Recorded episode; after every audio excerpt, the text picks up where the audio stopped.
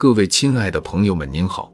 主播的两张新专辑《新视角读明史》和《少年读资治通鉴南北朝》已经正式上线，点击头像，欢迎您收听订阅。关于清朝皇帝那些有趣的历史故事，在我国的历史朝代中啊，清朝是最接近我们的一个朝代了，而清朝也出现了许多与以前不一样的事。今天呢，咱们就来讲一下清朝皇帝的历史故事。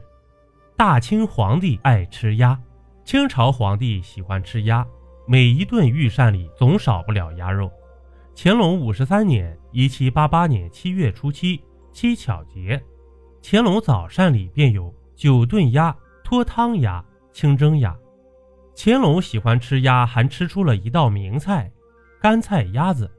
据一大饭店掌勺的说。乾隆下江南时，听说水乡鸭子好吃，便生尝鲜之意。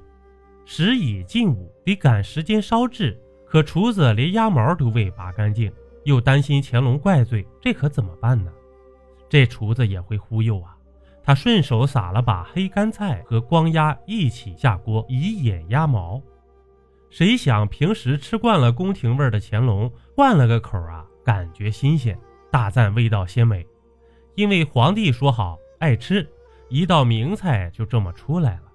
这个传说并不可信，很可能是饭店编出来的，但却说明了乾隆喜欢吃鸭的事实。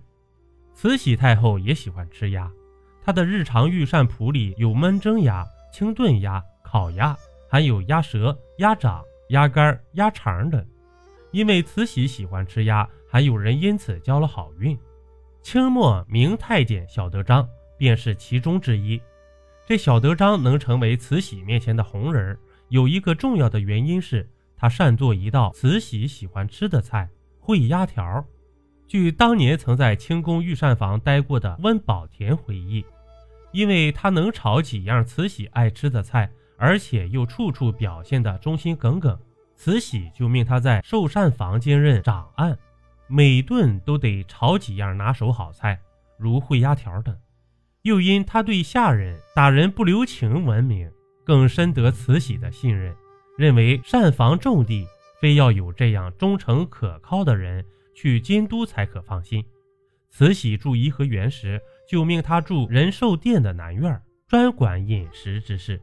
清朝御膳房里的大厨也很会做鸭子，如慈禧喜欢吃的焖蒸鸭，洗净去内脏，装入瓷罐，用文火煮上两天。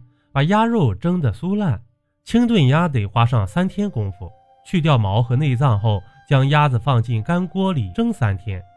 金鱼鸭掌的做法更绝，先将鸭掌放入锅中，清水煮十五分钟，五成熟取出，再将香料和玉兰花放入其中混煮，清爽可口。